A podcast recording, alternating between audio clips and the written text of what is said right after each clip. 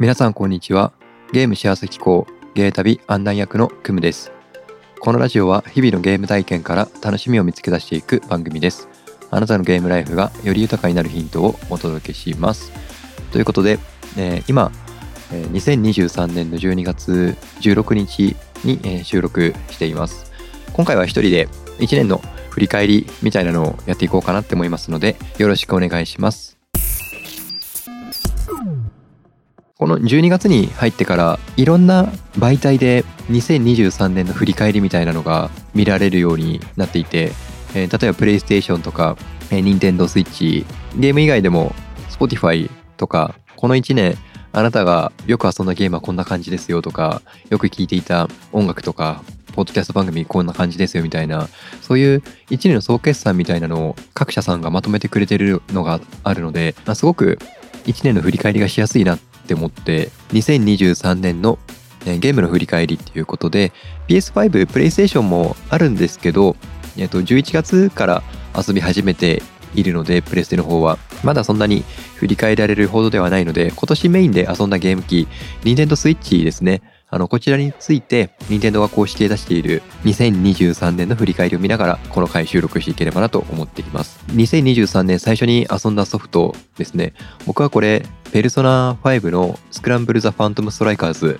これ買いましたね。確か去年の年末年始でセールやってたんですよね。セールやってたから買って遊んでいたんですけど、今どうかな？えっと、当時はあのゲーム実況が、アトラスのゲーム実況ガイドラインっていうのがあってソフトごとに。で、確かこのファントムストライカーズは実況ができなかったんですよね。実況が NG のソフトだったので、自分で遊ぶだけにしようと思ってで結局僕の優先事項としてゲーム実況を配信するっていう方が優先事項が高いので結局今積んでますねこれ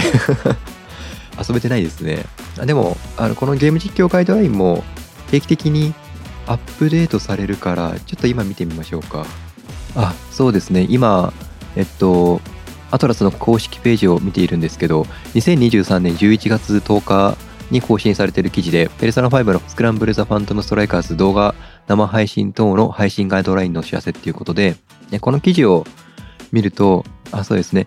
ゲーム全編にわたりプレイ動画の投稿、生配信が可能ですっていう風になってますね。ただし、こう実況とか配信するときには、ネタバレあり等の注意を明記いただけるようにお願い申し上げますという風に書いてあるから、あ、これ今、実況が解禁されているので、もしかしたら来年2024年早いうちに、ペルソナ5のこのスクランブル・ザ・ファントム・ストライカーズゲーム実況するかもしれません。ゲーム実況も発売されてからすぐゲーム実況できるソフトもあれば、ペルソナみたいにあの次元付きでしばらく経ってからゲーム実況を配信できるっていうパターンもあるので、そう、ちょっと情報とかまめにチェックしていきたいなって改めて思いますね。なので、あのこのペルソナ5のファントムストライカーズ買ってそこそこ遊んだんですけどあまりストーリーも覚えていないのでちょっと改めて2024年遊んでいきたいなって思いますその1年間にどれだけのソフトとどれだけのプレイ時間があったかっていうところで言うとあなたは2023年にゲームを12本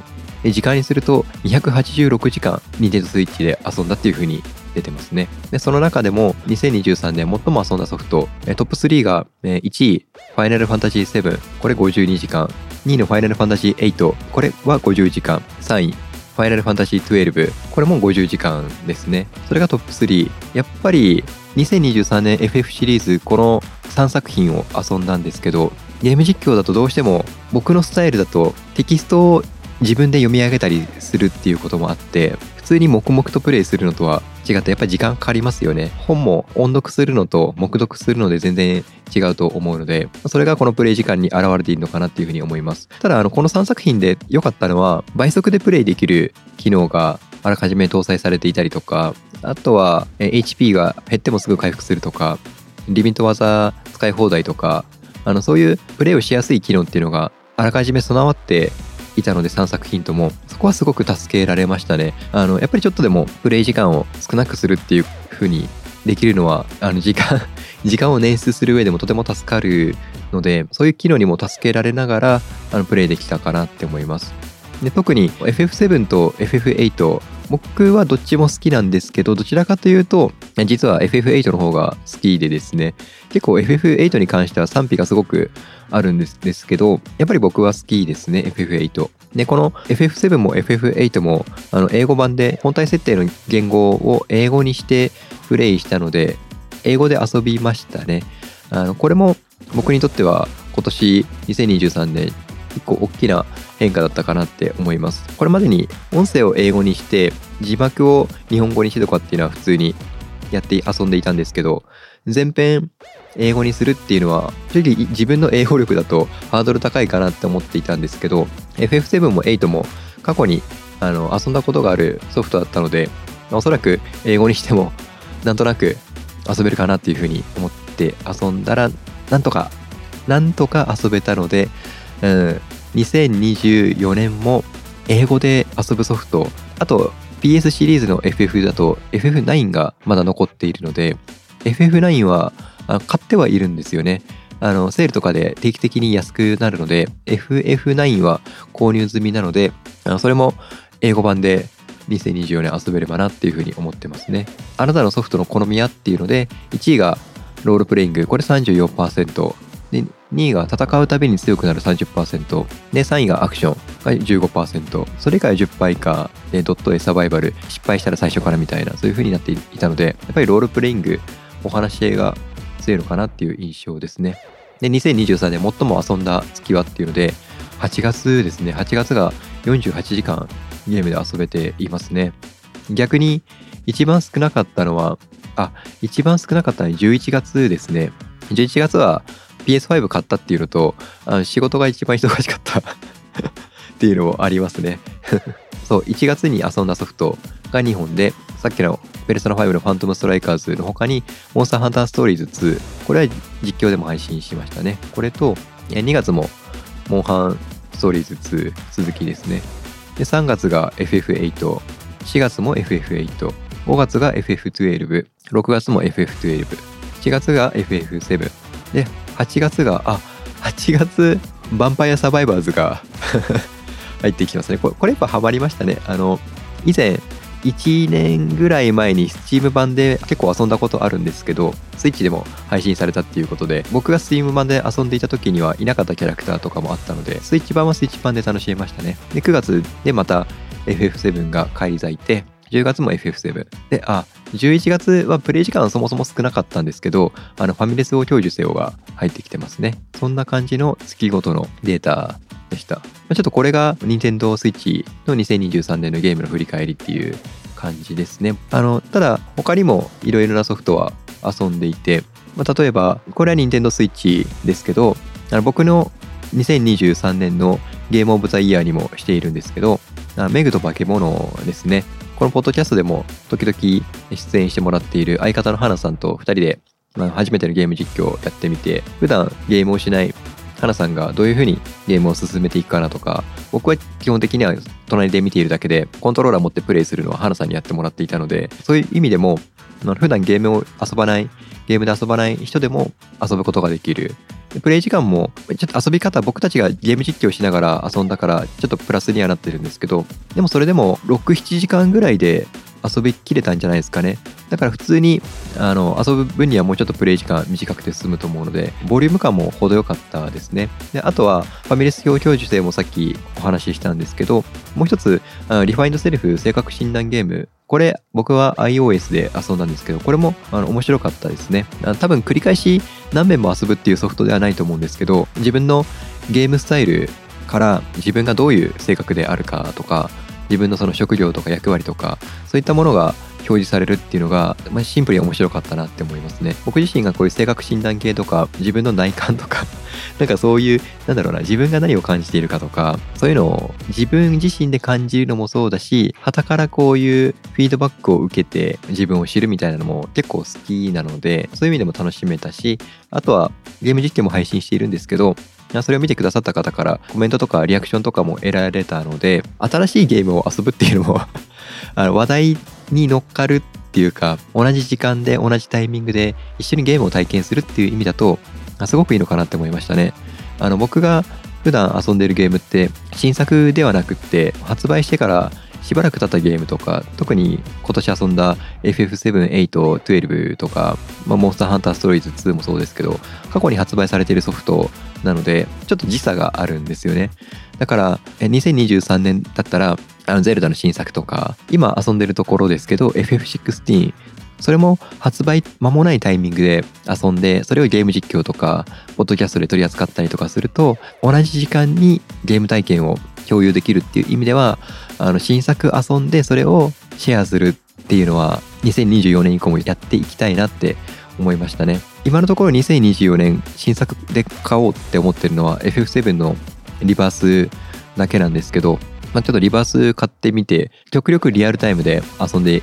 ければなって思ってますね。あとはもうそれ以外でもさっきの繰り返しになりますけどメグと化け物とかリファインドセルフとかあとはファミレスを享受せよとかあのこのインディー系のゲームが面白いなって思ってますね。ゲーム自体が面白いっていうのもそうなんですけどあのプレイ時間短くてサクッと遊べたりとかなんか一昔前だとインディーゲームってクオリティがとかあとはなんか遊び応えがっていうのもちょっと気になっていたんですけど3作品に関してはもちろんボリュームっていう意味だと数時間で遊べてしまえるものなんですけどその数時間の中に全てが詰まっているというかこれはこれでワンパッケージとして成り立っているなっていうのをすごく感じて100時間遊べるゲームだから優れているとか12時間で遊び終えてしまうからこのゲームは優れていないとかやっぱりそういう時間じゃやっぱ測れないところがあるなっていうのがすごく面白いなって思いましたね。で大手の制作会社じゃないからこそできることもきっとあるでしょうしだからそういう意味だと2024年以降もあのインディー系のゲームはちょっとアンテナ張って価格もそんなに高いソフトっていうのも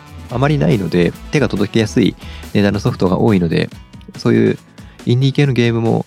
発売日に合わせて極力、極力発売日に合わせて遊んでいければなって思っていますね。あ、で、あとは、マザー2。マザー2も、ニンテンドスイッチでマザー2も遊べますよね。あスーパーファミコンのニンテンドスイッチオンラインっていうので遊べるので、マザー2クリアまで持っていきたいですね。ちょっと今、あの FF16 が優先事項に上がってきちゃったので、ちょっと更新は止めているんですけど、一応そんな感じですかね。で、あとはその、今、任天堂スイッチの話を主にさせてもらったんですけど、プレイステーションの方も11月に新型 PS5 を購入して、ラチェットクランク遊び終えて、今 FF16 を遊び始めているところなんですけど、まだちょっと序盤だから、ストーリーとかこの先どうなのかなっていうのは、これから見ていくところなんですけど、僕の今の遊び方としては、Twitch でライブ配信して、PS5 のシェアモードを使って、あのライブ配信しながら、Twitch でライブ配信したものを YouTube にアーカイブ取り込めることが分かったので Twitch と YouTube で配信していこうかなって思ってます。本当は編集したものをアップしていきたいなとは思ってるんですけどちょっとなかなか時間が取れなくなりつつあるので Twitch でライブ配信したものを YouTube でもアーカイブとして残していくっていうスタイルであのしばらくはやっていこうと思っていますね。一応そんな感じの2023年のゲームの振り返りということであと今年1回か2回配信できればなっていうふうに思っているので、えー、また今年の残りの配信もよろしくお願いします。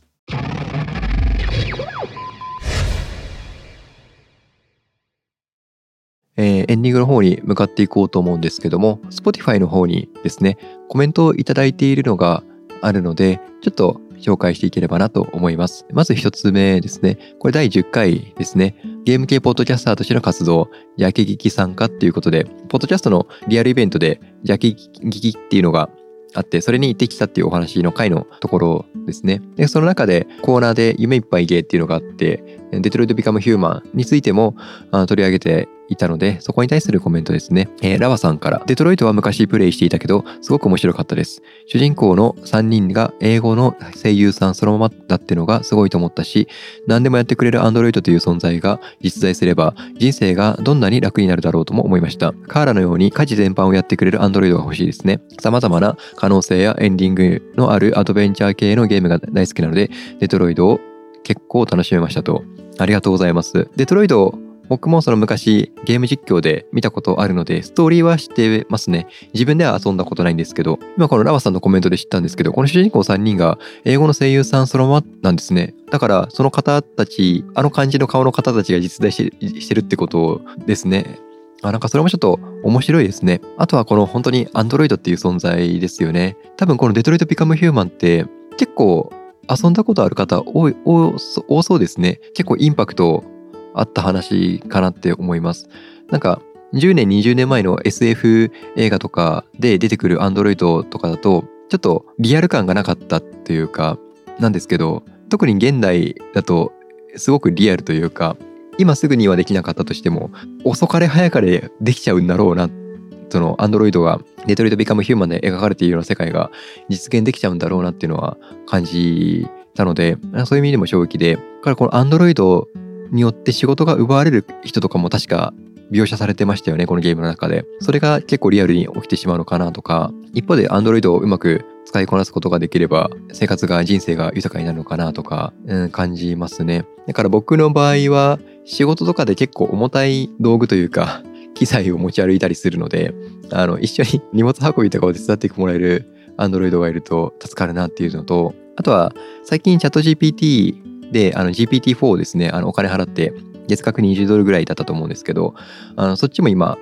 加入して加入というかお金を払って GPT-4 でも遊んだりしてるんですけどやっぱり便利ですよね。人間だと何遍も質問すると嫌がられたりとかがあるんですけど GPT-4 とか AI 生成系 AI とかはもちろんこっちがどんなインプットをするかによってリアクションは変わってくるんですけどやっぱりそこもこっちがいいインプットというか欲しい答えっていうかアイデアの壁打ちもできたりとかするので相手が人間だと疲れてしまったりとかまだちょっと GPT-4 もレスポンスっていう意味だとこうサクサクっていうわけにはいかないんですけどこれがどんどん改善されてってレスポンスとかも早くなってきたらますます、まあ、ある意味面白い世界なのかなって思うのであそうデトロイト・ビカム・ヒューマンも自分では遊んだことはないので来年 これを実況ゲーム配信で遊んでみたいソフトの一つですね。はい。あのラバさんありがとうございます。あともう一つですね。これ第12回、前回ですね。ゲームのお悩み相談、私は PS5 を購入していいんでしょうかっていうあのご質問にお答えした回ですね。トリコトさん、トゥーリコトさんでいいのかな？ゲームはクリアしないといけない。みたいな自分の中の固定概念から抜け出せたら、選択肢が増えることが苦痛でなく、楽しみならいいよな。あとは、ゲーム寝かすとかないで、誰かに活用されてたらな。開発元には利益が出つつ、時間が限られる現代人。購入に迷うなら買って後悔する覚悟を持ち次に生かしてまた前向きに後悔したい。なんか最後の前向きに後悔したいっていう言葉いいですね。本当によく言われることですけどやらなかった後悔の方が大きいって言いますもんね。例えばこう医療関係者とかの話とかで年配の方70代80代とかの方にヒアリングした中であなたが人生で一番後悔していることは何ですかみたいな話をするとあの時やらなかったあれをやっておけばよかったとかあとは仕事ばっかりやっていないでもっと家族との時間を持っておけばよかったとか当然それ裏腹だとは思うんですけど仕事頑張っていたからある程度の生活水準保てていたりとかそういうのも当然あるとは思うんですけどただやっぱり自分の中でやっておきたかったこととかっていうのが多かれ少なかれあると思うので購入に迷うのは買って後悔する覚悟を持ちっていうところも そうですよね。あれ正直僕もゲームを寝かせることとか、積みゲーにしちゃうこととかって全然いいかなって思ってますね。遊べるタイミングが来た時に遊べばいいと思いますし、今回本編の方で取り上げた2023年に遊んだゲームの振り返りっていうことで、2023年一番最初に遊んだソフトは、ペルソナ5のあのファントムストライカーズだったんですけど、でも今積んでるんですよね。でも今積んでたおかげで、2023年11月にゲーム実況ガイドラインがアップデートされてゲーム実況が OK に解禁されたっていうのを知ったので案外寝かせるのも悪くないのかなっていうふうに思いますね。あとはそう今遊んでいる FF16 だと2023年6月に発売されてで今12月ですけどこの12月にダウンロードコンテンツが配信されていたりとかするので発売間もないタイミングで楽しむっていうのもそれはそれで1個だしゲームを寝かせたからこそその後のアップデートとか情報更新とかがあると意外とそのタイミングが自分にとっていいタイミングだったみたいなあると思うのでちょっと僕も2024年は前向きな 前向きに後悔できるように あのゲーム遊んでいきたいなって思いました。メッセージありがとうございます。で今年から僕もあ今までずっとポッドキャストを聞くときは、あの、Apple Podcast で、ポッドキャスト聞いてました。ね。ただ、この Spotify だと、1年間の振り返りとか、そういうのがデータが取れたりするのが面白かったので、12月から僕自身もポッドキャスト聞くときは Spotify で聞くようにしていて、この Spotify のこの、えー、と Spotify for Podcasters、あの元アンカーですね。これで配信してると、アンケートとか Q&A とか設定することができるので、これも皆さんの反応を見てると面白いなって思いますね。こういうちょっとした遊び要素とかもなんかまさにゲームなのかなっていう気がするので、あの2024年以降もあのゲーム楽しんでいければなっていうふうに思います。えー、ということで、えー、最後に番組からお知らせです。この番組ではあなたのご感想やお便りを募集しています。概要欄の投稿フォームか X でハッシュタグゲータビでご投稿ください。特にあなたのゲームの楽しみ方を募集しています。一緒にゲームの楽しみ方を見つけていきましょう。また、YouTube ではほぼ毎日ゲーム実況を配信しています。